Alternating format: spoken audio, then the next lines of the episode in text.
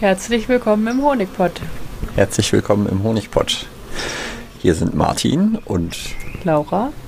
Und wir wollen euch was über Bienen erzählen. Ganz genau. Was, was für ein Tag ist heute? Es ist der 1. Juni, glaube ich, oder? Ja.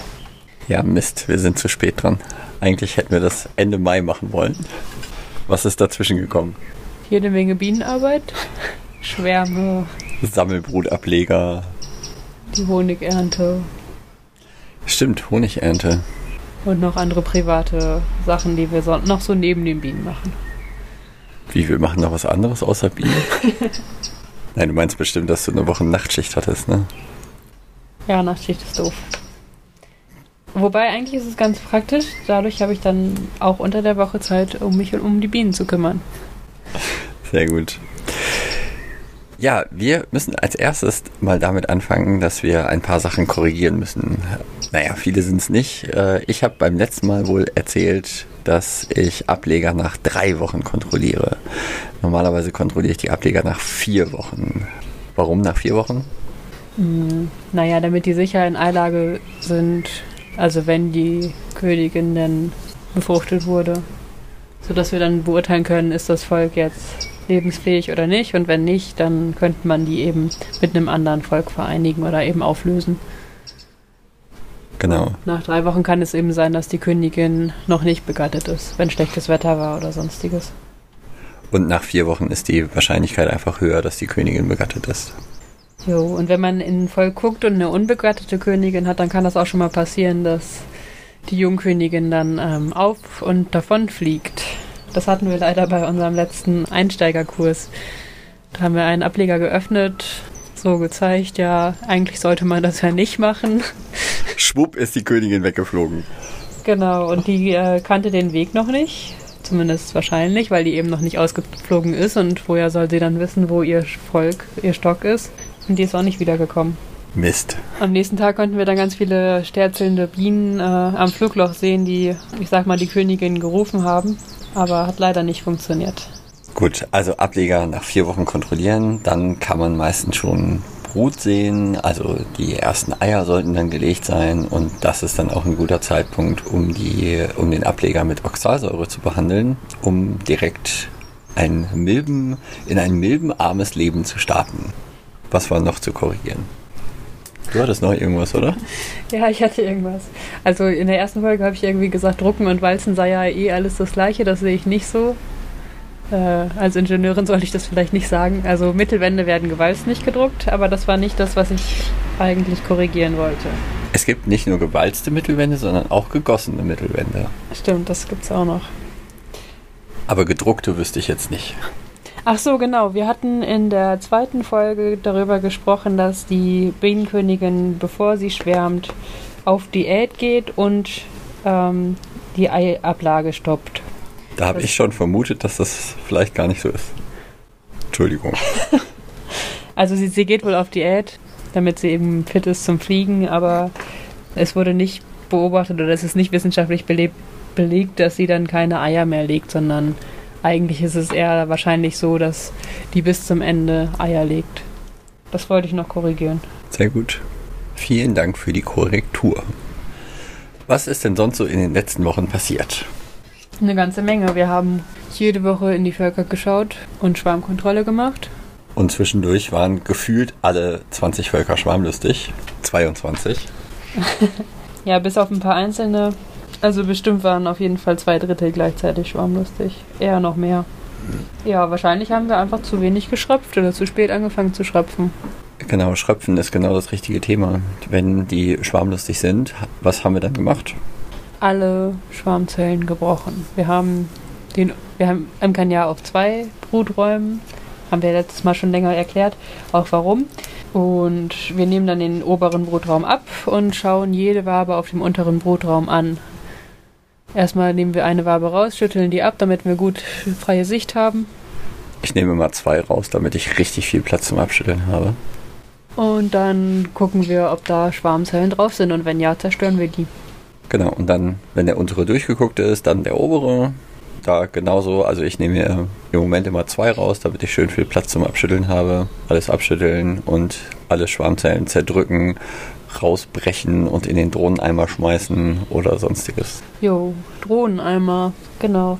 Also halt, erst, was machen wir noch beim bei der Schwarmkontrolle, wenn wir feststellen, dass ein Volk schwarmlustig ist. Wir schröpfen es. Wir schauen, ob es eine Wabe gibt, die man gut rausnehmen kann, um Ableger zu bilden damit wir vorbeugen, dass die nächste Woche wieder schwarmlustig sind. Genau. Und so haben wir mehrere Ableger gebildet und auch, da hatten wir beim letzten Mal auch schon von erzählt, Sammelbrutableger. Wir haben auch einige Sammelbrutableger gebildet. Der erste Sammelbrutableger ist jetzt schon sozusagen fertig und wurde in Jungvölker aufgeteilt und dort sind schon einige neue Jungvölker entstanden. Jo, das stimmt, genau. Die sind fleißig am Legen und wachsen jetzt gut. Die Jungköniginnen sind sogar schon blau angepinselt. Ja, also die haben einen blauen Punkt bekommen, damit wir die leichter finden. Es ist ja so, dass die Königinnen jedes Jahr eine bestimmte Farbe bekommen. Dieses Jahr ist es zufällig wirklich blau. Ähm wir benutzen aber sonst auch gerne blau, weil man das einfach super gut erkennen kann. Ja. Und die Königinnen von uns werden sowieso nicht älter als zwei Jahre, maximal eher ein Jahr. Genau, nochmal zurück zur Schwarmkontrolle. Ähm, du wolltest gerade was über die Drohnen erzählen, den Drohneneimer. Genau, die wöchentliche Schwarmkontrolle ist auch immer die Gelegenheit, um zu checken, wie weit ist denn der Drohnenrahmen ausgebaut und ist er möglicherweise schon verdeckelt. Und wenn der verdeckelt ist, dann können wir den rausschneiden, um so die Varroen aus dem Volk zu nehmen. Denn die Varroen sind ja besonders häufig in der Drohnenbrut. Und die können sich besonders gut vermehren in der Drohnenbrut. Ja. Wie oft kann man den Drohnenrahmen schneiden? Den kann man so alle zwei Wochen schneiden. Genau. Jeweils, wenn der verdeckelt ist. Und das ist so, dass die Drohnen drei Tage Ei sind, sieben Tage Made und dann verdeckelt werden, also am elften Tag. Und wie lange brauchen die Bienen, um so einen Drohnenrahmen auszubauen? Haben wir das beim letzten Mal schon mal gesagt? Ja, kommt drauf an, wie stark das Volk ist, aber so in ein, zwei Tagen kann das schon passieren. Genau, und damit kommt man dann auf ja, 14 Tage und dann kann man den alle 14 Tage rausschneiden. Wenn jetzt ein Volk schwarmlustig ist, wir hatten das heute gerade wieder, ähm, wir haben Völker kontrolliert, ob die schwarmlustig sind und festgestellt, jo, Schwarmlust, aber ähm, wir konnten keine Wabe finden, mit der wir einen Ableger machen können. Was kann man denn dann noch machen? Ja, man könnte dann, oder wir haben jetzt den Drohnenrahmen dann trotzdem geschnitten, obwohl der noch gar nicht verdeckelt war, damit die wieder was zu tun haben und auch, weil auf dem Drohnenrahmen ganz gerne Schwarmzellen versteckt sind, die man nicht so gut sieht. Und dann schneidet man den quasi provisorisch raus. Mhm. Dann haben die zum einen ein bisschen mehr zu tun. Genau, und, und wir mehr Wachs am Ende. Und man erwischt eben auch so versteckte Schwarmzellen. Ja. So, und wie war das? Gestern hattest du Schwarmkontrolle gemacht? Ne, vorgestern? oh ja, ich muss beichten. was ist dann passiert? Ich habe scheinbar bei der Schwarmkontrolle bei einem Volk versagt und eine Schwarmzelle übersehen. Ich äh, bin zur wöchentlichen Schwarmkontrolle zu einem Volk hingekommen und macht es so auf und denkt mir schon, ach ja, du viel los ist hier jetzt nicht. Ähm, hab aber gesehen, dass die schwarmlustig sind, weil bei der Kippkontrolle habe ich mehrere Schwarmzellen gesehen, wo eben Maden, äh, eine war so kurz vor verdeckelt. Ja, und dann fange ich eben ganz normal an mit der Schwarmkontrolle im unteren Brutraum. Und bei der Schwarmkontrolle gucke ich auch immer, ob da Eier drauf sind. Und ich habe schon gesehen, dass da nur noch so ganz, ganz wenig Eier drauf waren. Wieso schaust du nach Eiern? Naja, wenn Eier da sind, ist das ein Zeichen, dass zumindest in den letzten drei Tagen noch die Königin da war. Mhm. Weil nur die kann Eier legen oder sollte Eier legen. Jetzt ne, Sonderfälle drohnbrütig oder so ausgeschlossen. Aber nur die legt die Eier.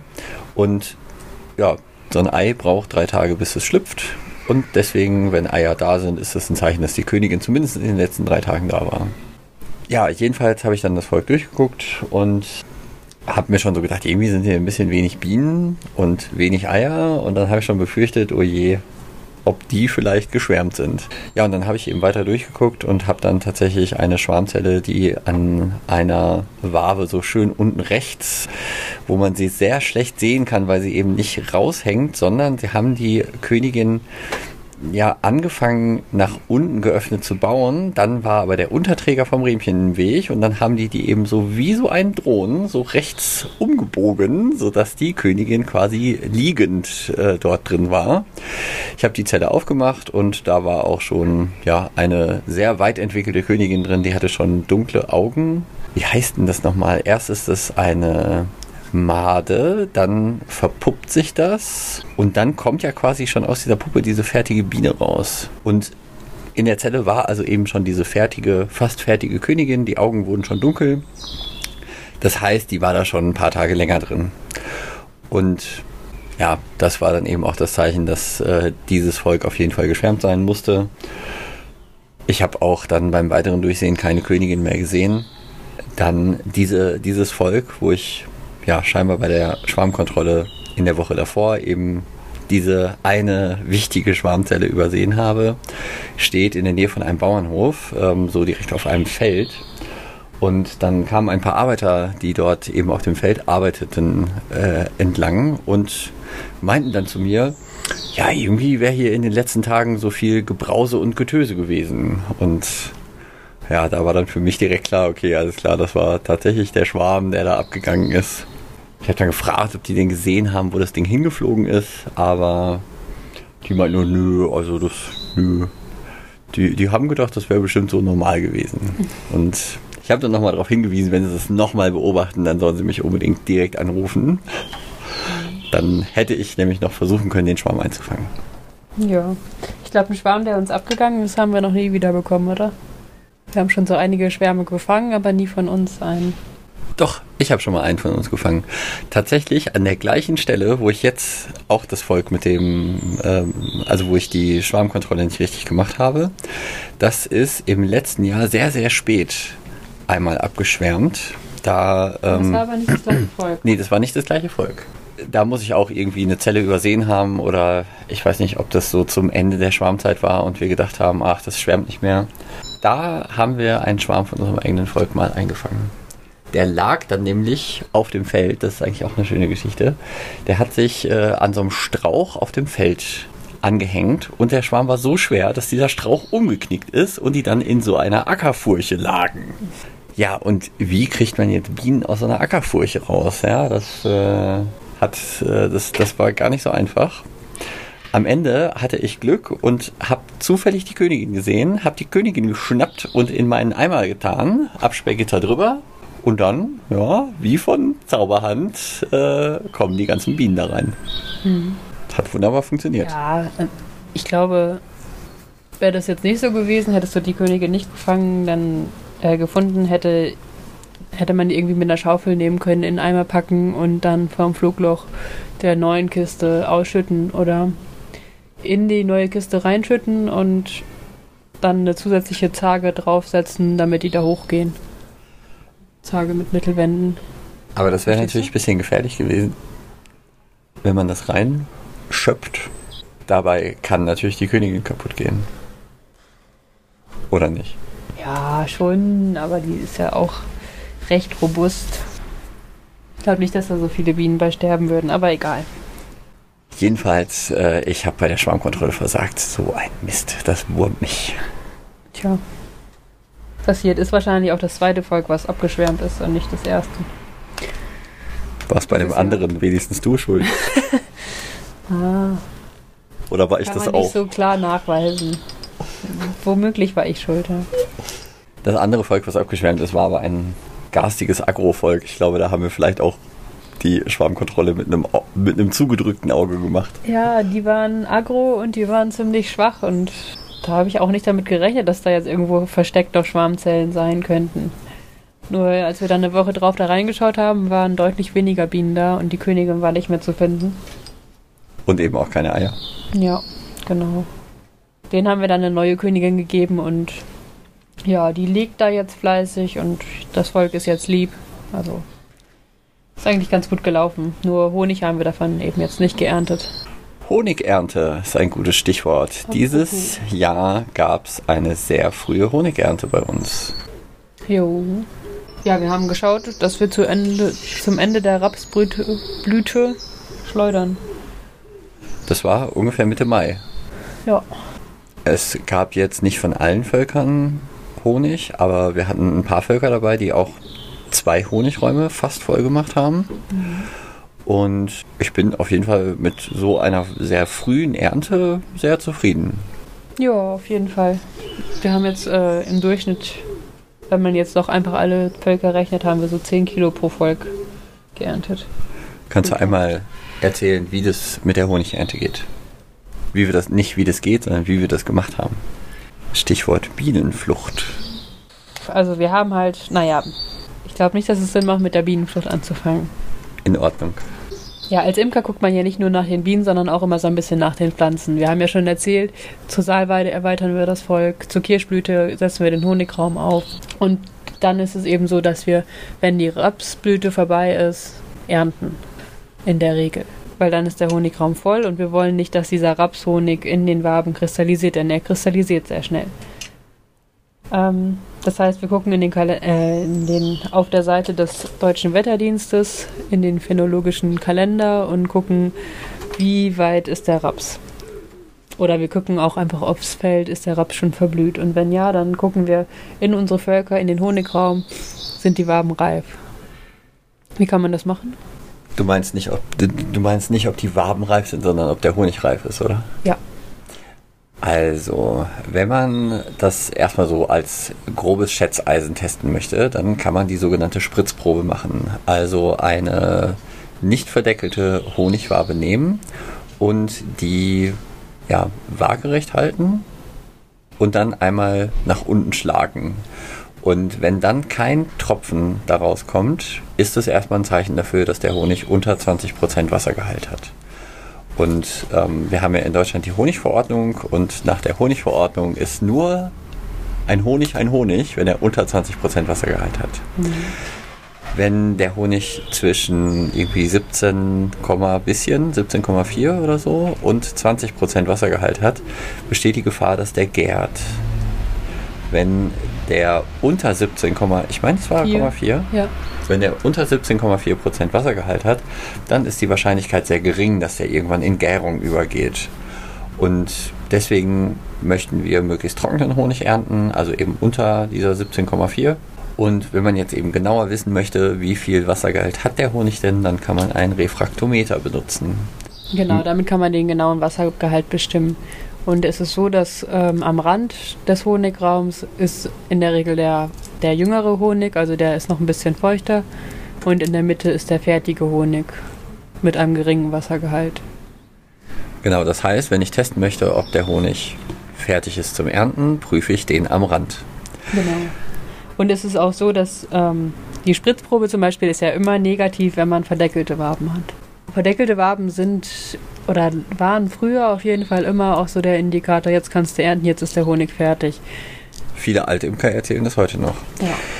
Das habe ich mir direkt mal zum Anlass genommen, als jetzt der, die Honigräume voll waren, habe ich mal so eine Randwabe, die komplett verdeckelt war, ähm, mit dem Refraktometer geprüft. Das war so in der Zeit, wo der Raps noch in voller Blüte stand, wo noch richtig viel jeden Tag an Nektar reingekommen ist. Und dort habe ich die Randwaben gefunden, die über 20% Wassergehalt trotz Verdeckelung hatten. Jo, das passiert manchmal, wenn ähm, ja, eine sehr große Tracht da ist und die Bienen ganz, ganz viel eintragen, dann verdeckeln die das schon mal ähm, unfertig. Weil durch die Zelldeckel kann auch noch Wasser verdunsten. Das heißt, es, der Honig trocknet dann noch nach im Volk. Wenn man den allerdings rausnimmt, dann trocknet er nicht mehr nach. Und im Gegenteil, es kann halt sogar sein, dass wenn man den rausnimmt und dann in einem Raum lagert, wo eine sehr hohe Luftfeuchtigkeit ist, dass der dann wieder Wasser zieht. Auch durch den Barbendeckel. Genau, Honig ist nämlich, ähm, wie hieß das, hygroskopisch. Honig zieht sozusagen Wasser an. Honig zieht auch Gerüche an. Da muss man auch ein bisschen aufpassen, wenn man den Honig bei der Ernte vom Bienenvolk runterholt und ja, den irgendwo lagert oder zum Beispiel mit dem Auto transportiert. Wenn man vorher eine äh, duftende Thunfisch-Knoblauch-Pizza im Auto hatte, dann hätte man am Ende sehr wahrscheinlich Thunfisch-Knoblauch-Honig. Genau. Das Honig. wollen wir nicht. Wir wollen auch keinen geräucherten Honig. Selbst ähm, das Zufügen von Rauch wäre verboten, denn man darf Honig nicht zu einfügen, um den als Honig zu verkaufen. Deswegen benutzen wir bei der Honigernte keinen Rauch. Und das ist ja eigentlich ein bisschen anstrengend und stressig. Und deswegen benutzen wir die sogenannte Bienenflucht, auf die Martin gerade schon hinaus wollte. Genau. Wie funktioniert es mit der Bienenflucht? Die Bienenflucht, das ist, das ist der. Hm, okay. Ich, ich nenne die Bienenflucht immer eine Diode für Bienen. Weil durch eine Diode, ja, es gibt ja dieses elektronische Bauelement Diode, da kann der Strom nur in eine Richtung durchfließen. Und bei der Bienenflucht ist das genauso. Durch die Bienenflucht können die Bienen nur in eine Richtung durchgehen. Die Bienenflucht wird unter den Honigraum gesetzt und ähm, auf der einen Seite ist eine große Öffnung, auf der anderen Seite sind nur zwei sehr kleine Öffnungen, wo genau eine Biene durchpasst. Und die Bienen gehen, gehen eben in die große Öffnung rein, laufen dann in Richtung des unteren Brutraums durch die kleine Öffnung am anderen Ende, gehen aber nicht andersrum wieder zurück. Und die laufen nach unten, weil dort die Königin ist. Und die wollen sich regelmäßig den Königinnenduft abholen, so ungefähr. Die Bienenflucht kommt also auf den oberen Brutraum über das Absperrgitter und dann kommt der Honigraum da wieder drauf. Genau, wir legen die ähm, früh morgens ein, damit die Bienen noch in der Nacht Zeit hatten, den Honig oben zu trocknen und damit kein frischer Honig schon an dem Tag eingetragen wird. Und dann warten wir so 24 Stunden. Und dann sollte der Honigraum leer sein und man kann den einfach mitnehmen und ausschleudern. Genau. Hat es gut geklappt? Auch mittel. da waren schon teilweise noch ein paar Bienen drin. Die Bienenflucht funktioniert nur, wenn man unbebrütete Waben im Honigraum hat. Das heißt, die dürfen noch nie im Brutraum gewesen sein, sozusagen, um bebrütet worden zu sein. Nur dann funktioniert es mit der Bienenflucht. Wir haben Anfang des, also wir haben im April einige frische Waben aus dem oberen Brutraum, auf denen nur Honig war, in den Honigraum gehängt, um die Bienen ein bisschen schneller da hochzubekommen und um einfach wieder Platz im oberen Brutraum zu schaffen. Und meine These aktuell ist, dass, oder die Arbeitshypothese ist, dass dieser Aufenthalt der Honigwaben im oberen Brutraum vielleicht da auch schon so viel Duft oder sowas oder eine, eine Duftveränderung bewirkt, dass dann diese Waben auch nicht mehr als unbebrütet und also als unbebrütet zählen und die Bienen die deswegen nicht komplett verlassen. Das werde ich nächstes Jahr ausprobieren. Was macht man, wenn man keine Bienenflucht hat? Zum Beispiel abfegen. Genau. Machen wir auch noch ab und zu, wenn, wenn wir nur so zwei, drei Honigwaben in einem Volk haben, dann lohnt sich das nicht, die komplett durch die Flucht gehen zu lassen. Und dann kann man die schon mal abfegen. Das machen wir dann aber, ähm, dass wir die vors Flugloch abfegen und nicht in das Volk selbst wieder hinein, weil dann müssen die Waben möglicher, äh, dann müssen die Bienen möglicherweise zweimal abgefegt werden und das finden die gar nicht toll.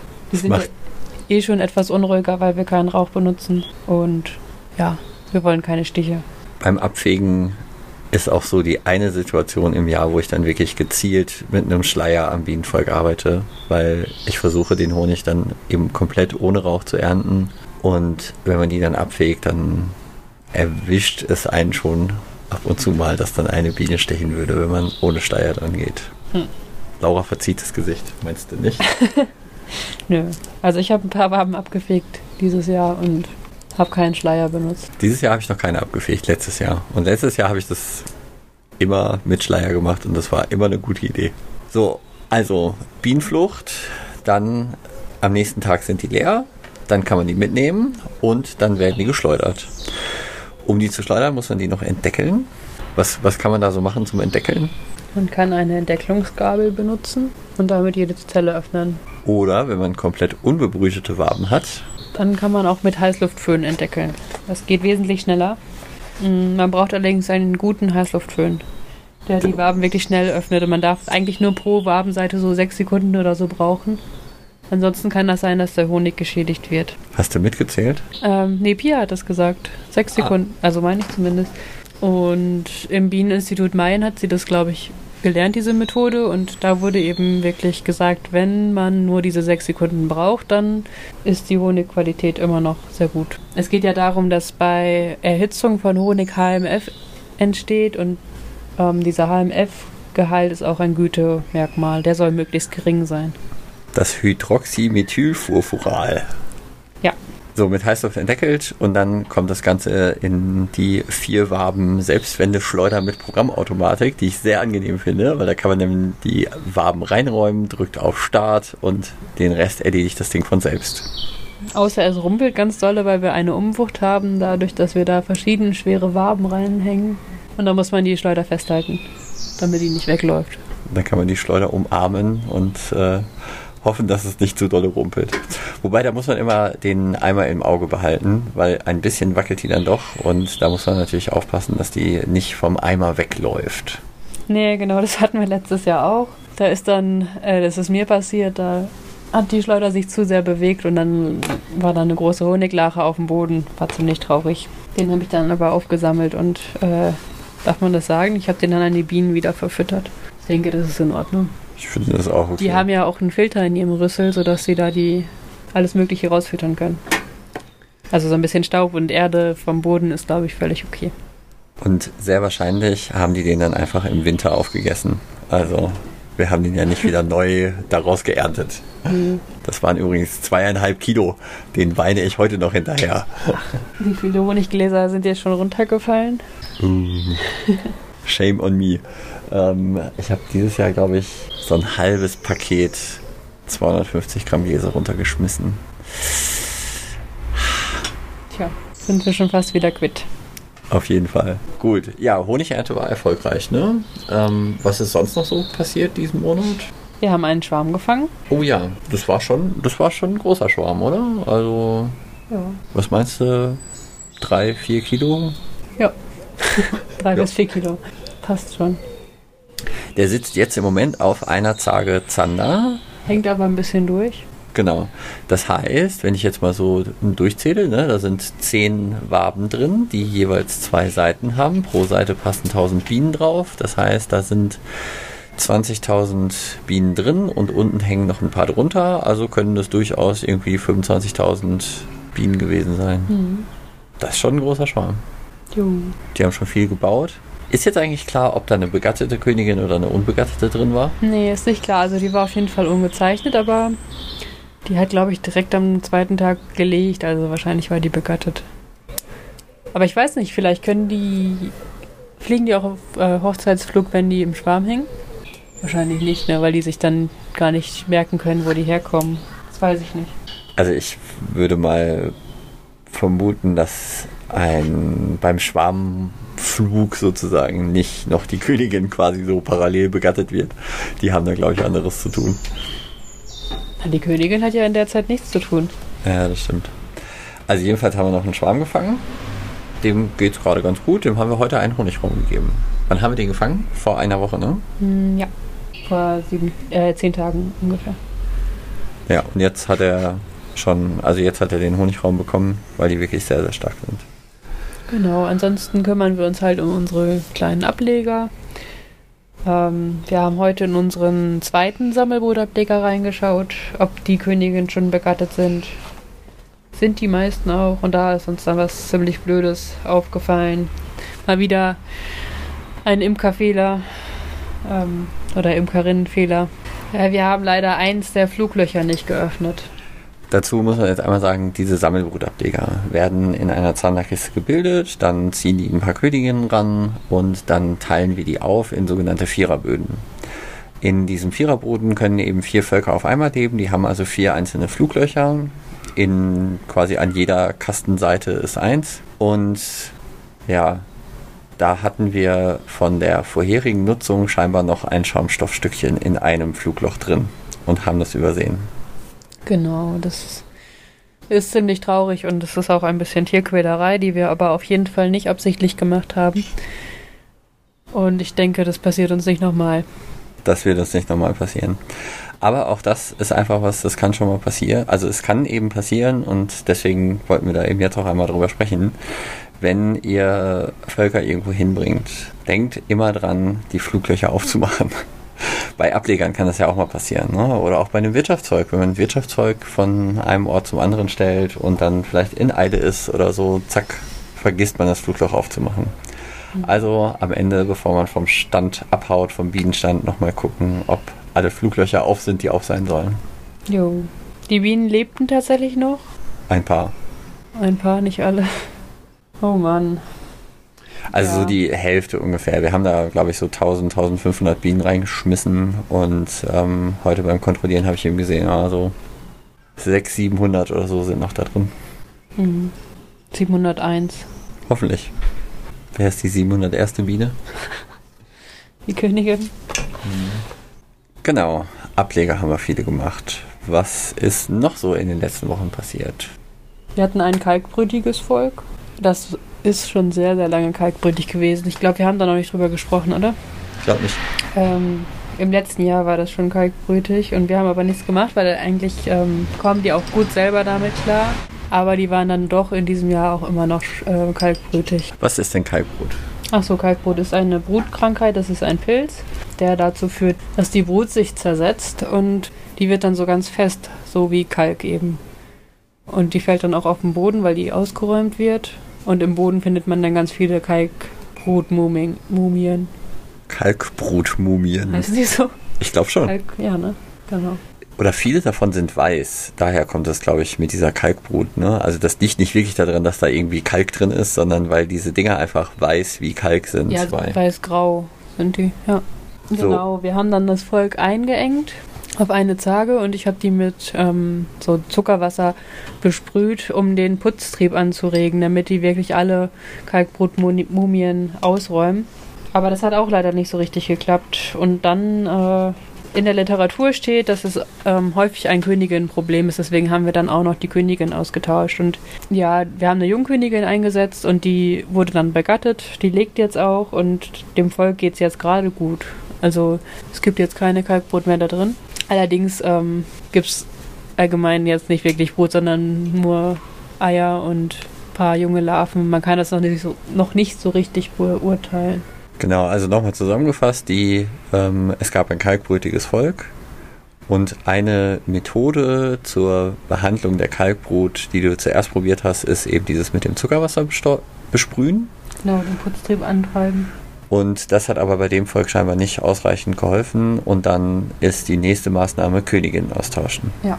Wo guckst du rein, wenn du nach solchen Methoden nachlesen möchtest? Ach so, äh, ich habe ein tolles Buch, das heißt Bienen gesund erhalten von Ritter. Ich, mir ist gerade sein Vorname entfallen.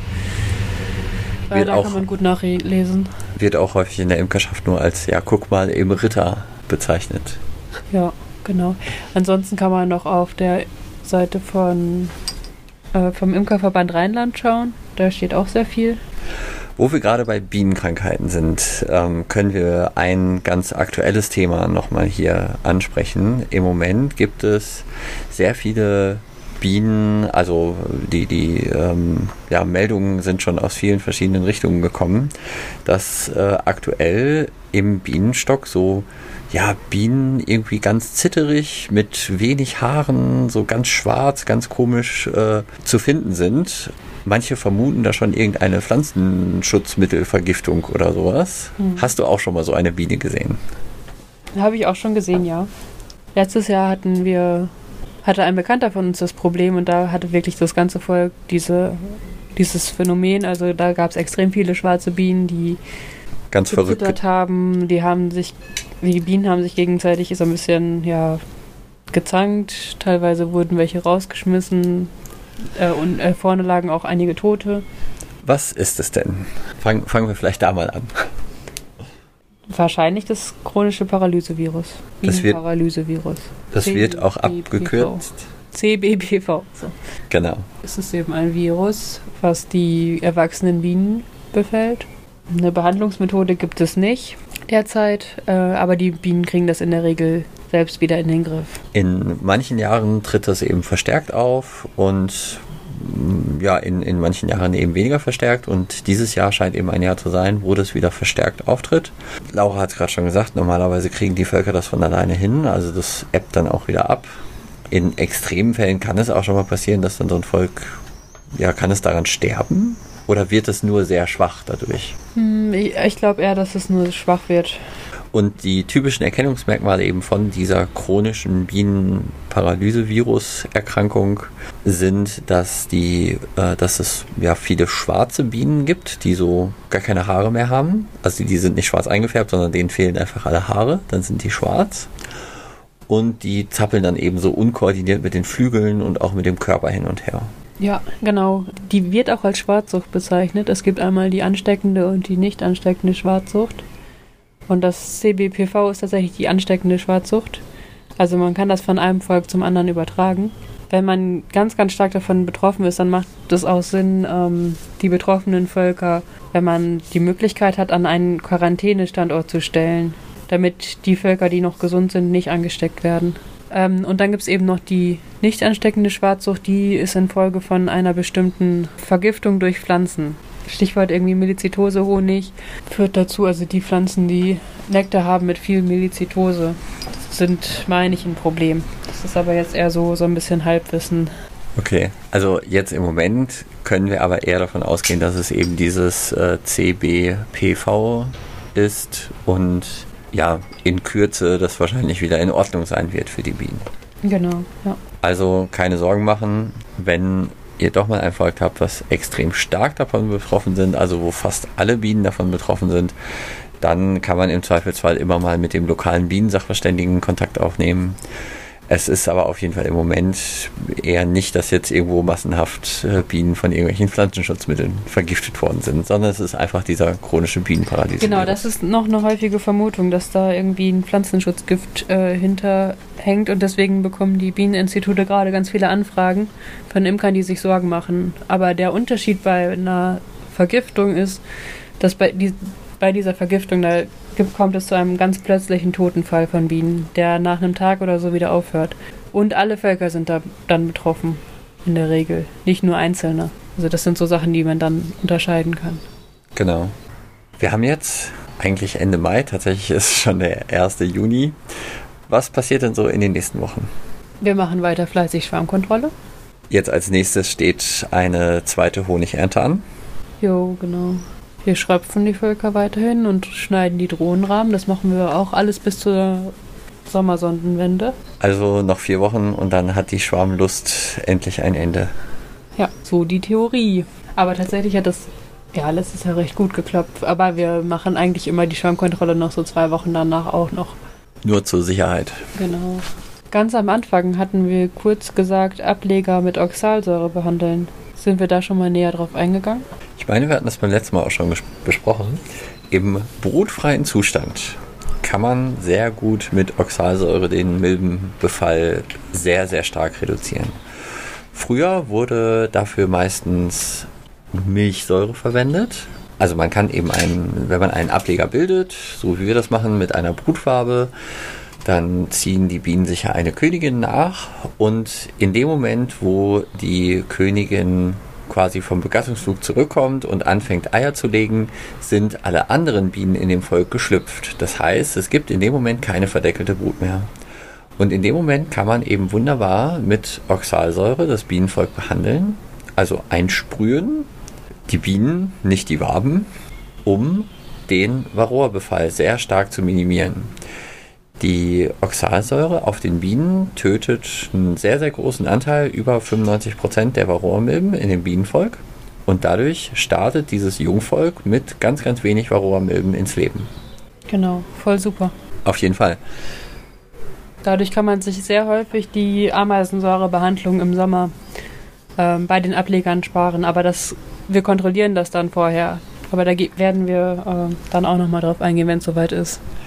Generell sollte man Jungvölker mhm. nach Möglichkeit nicht, nicht direkt irgendwie im, ja, im Juli mit Ameisensäure behandeln. Die Jungvölker haben im Juli sehr, sehr viel Brut bei vergleichsweise wenig Bienen. Und die Ameisensäurebehandlung würde so viel Brut bei denen zerstören, dass äh, ja, das kann nicht gut sein. Und das zerstört dann auch die Jungvölker. Ja, genau. Deswegen jetzt Jungvölker. Wobei dann ist auch das Varroa-Problem weg. ja, wenn das Volk tot ist, dann hat es auch keine Varroa mehr. Deswegen jetzt ist der richtige Zeitpunkt, Ableger, ja, irgendwo vier Wochen, wenn wir die Ableger kontrollieren, ob die in Brut sind, dann ähm, ist der richtige Zeitpunkt, um direkt eine Oxalsäurebehandlung zu machen und den Milbenbefall sozusagen zu, zu reduzieren. Genau. Auch da haben wir dieses Jahr mal wieder einen kleinen Fehler gemacht. Bei einem Volk haben wir vergessen, rechtzeitig zu behandeln. Jo. Da haben wir jetzt heute gesehen, da gibt es schon eine Menge verdeckelte Brut, irgendwie so zwei Achtel, zwei Handflächen voll. Die haben wir jetzt nicht mehr mit Oxalsäure behandelt. Da kann das dann sein, dass wir Pech haben und ähm, die im Sommer so viele Varroa-Milben haben, dass wir die dann behandeln müssen mit Ameisensäure oder so. Wenn. Geht aber nur, wenn wir genug Bienenmasse haben. Du hast gerade gesagt, dieses Volk hatte zwei Achtel verdeckelte Brut. Die hatten eher so Drei, ja. sieben oder acht Achtel verdeckelte Brut. Wenn die nur zwei Achtel verdeckelte Brut haben, dann würde ich die trotzdem noch mit Oxalsäure behandeln. Dann ist die Wirkung natürlich verringert, weil in den Brutzellen dann schon erste, die ersten Varroamilben reingeschlüpft sind, aber es bringt immer noch was, die dann zu behandeln. Dieses Volk hat aber wirklich schon deutlich mehr verdeckelte Brut und dann macht es nicht mehr so viel Sinn. Jo. So, die Infos, wie man Oxalsäurebehandlungen durchführt und sowas, findet ihr alles in Pias Dropbox. Genau. Also Google nach Pia Aumeier Dropbox. Oder nur Pias Dropbox? Pias Dropbox. Ah nee, wir sollen Ecosia benutzen, ne? Hast du letzte Mal gesagt. Stimmt. Ja. Ah, dann, äh, da, dann habe ich noch äh, das unnütze Teil aus dem Imkereibedarf, wenn wir sonst nichts anderes mehr haben. Ähm, eigentlich nicht. Naja, so ein bisschen vielleicht. Also wir sitzen jetzt mal wieder auf meinem Balkon. Äh, Bienenvolk ist immer noch da. Die haben, da hatte ich zwei Honigräume drauf und die waren auch zu irgendwie 1,6 waren voll. Ähm, das heißt richtig viel Honig und das Volk ist immer noch sehr, sehr stark. Aber die sind jetzt auch seit vier Wochen in Schwarmlust und das macht keinen Spaß, die Schwarmkontrolle auf dem Balkon durchzuführen. Also ich bin jetzt schon so weit, dass ich sage, okay, das äh, nächste Jahr werde ich kein Balkonvolk halten. Denn es ist so, dass wenn ich den oberen Brutraum abnehme, um in den unteren reinzukommen, gucken, fliegen die ganzen Bienen, die ankommen, äh, ja, auf dem Balkon rum und wissen nicht, wo es reingeht, weil die sich eigentlich an der oberen Kiste so ein bisschen orientieren, gefühlt. Setzen sich dann auf mich und überall sind Bienen und so. Das ist nicht so schön. Also kein Balkonvolk mehr. Nee, höchstens vielleicht ein schwaches. Jetzt darfst du mit deinem unnützen Teil anfangen. Das unnütze Teil des Monats aus dem Imkereibedarf. Es gibt so einen Doppelbodentrenner. Der ist aber nicht unnütz. Ja, das stimmt. Es gibt verschiedene Varianten. Ein Hochboden der Einfachbeute Zander so aufzutrennen, dass in einer Kiste zwei Bienenvölker leben können. Meistens bestehen die unten so aus einem ja, Brett, was ja eben gerade durch die Beute geht und dann sind vorn und hinten nochmal zwei weitere Bretter dran, die zwei verschiedene Fluglochformen bilden. Das heißt, es bildet so ein, ja, wenn man von oben drauf guckt, sieht es aus wie, den, wie so ein Buchstabe H. Und diese Dinger sind ja, also vom, der Grundgedanke ist ja erstmal gut, ja. Ich teile diesen Boden in zwei Teile auf und dann kann ich eben zwei Völker in einer Kiste halten. Das Problem ist, dieses H-förmige Bauteil lässt sich unglaublich schlecht verstauen. Ja, man, das, das nimmt unglaublich viel Platz weg, weil man es nicht so richtig gut stapeln kann. Und ähm, ja, im Endeffekt Schaumstoff, um die Fluglöcher zuzumachen, hat man sowieso. Das heißt, diese Fluglochverkleinerung, die da sozusagen mit bei ist, die diese Längsseiten davon bilden, die sind eigentlich total unnötig. Und deswegen ist dieser H-förmige Bodentrenner für mich diesen Monat das unnütze Teil des Monats. Es gibt auch Alternativen, die nämlich einfach nur aus einer geraden Leiste bestehen, die man wunderbar an die Seite packen kann und die vollkommen ausreichen, um diesen Boden in zwei Teile aufzuteilen. Das Problem ist, die Leiste gibt's, ja, die muss man sich mal anfertigen lassen. Die gibt es, glaube ich, so standardmäßig noch nicht im Imkereibedarf zu kaufen. Also es ist im Endeffekt eine Leiste, so wie man sie auch im Viererboden findet, nur dass man eben die Leiste einzeln hat und nicht fest eingebaut im Viererboden. Und dann kann man diese Leiste in den Boden setzen und mit einem Sheet zusammen und einer Zage kann man dann den Boden in ja, zwei einzelne Abteile aufteilen. Vorne ins Flugloch kommt ganz normal Schaumstoff rein, so wie man ihn auch hat, um zum Beispiel Wirtschaftshölker zu verschließen, um die woanders hinzustellen. Oder auch wenn man nur einen Ableger in die Kiste macht. Diesen Schaumstoff kann man für diesen Doppelboden genauso gut nutzen, nur dann wird eben auf beiden Seiten ein bisschen was aufgemacht. Und ja, ich möchte euch empfehlen, beschafft euch solche einzelnen Leisten, ja, nicht diese großen haarförmigen Bauteile. Die nehmen viel zu viel Platz weg. Wenn ihr Zweierböden machen wollt, die aber echt praktisch sind, um Ableger zu machen. Genau. Wo du gerade von unnützen Sachen sprichst, eigentlich wollen wir ja immer nur eine pro Folge machen, aber äh, wir hatten ja über die Bienenflucht gesprochen und da gibt es ganz verschiedene Varianten und eigentlich funktioniert nur eine besonders gut. Und das ist so eine rautenförmige. Die große rautenförmige Bienenflucht von Nikot, sagen wir, von wem es ist. Ja. wir kriegen da kein Geld für. Ah, vielleicht müssen wir Nikot mal fragen. Naja. Zack, hier 1000 Euro Sponsoring-Vertrag. ja, aber die ist echt gut. Also wir müssen ja jetzt nicht über die Alternativen sprechen, aber das ist die, die wir benutzen, falls ihr euch das gefragt habt. Alternativ gibt es noch so eine sternförmige mit irgendwie zwölf Ausgängen oder so. Mhm. Die funktioniert wohl auch ganz gut. Wir haben eben die besten Erfahrungen mit der rautenförmigen gemacht. Yep. Ja, also in den nächsten Wochen weiter Schwarmkontrolle machen, Drohnenrahmen schneiden. Am besten nur, wenn der verdeckelt ist.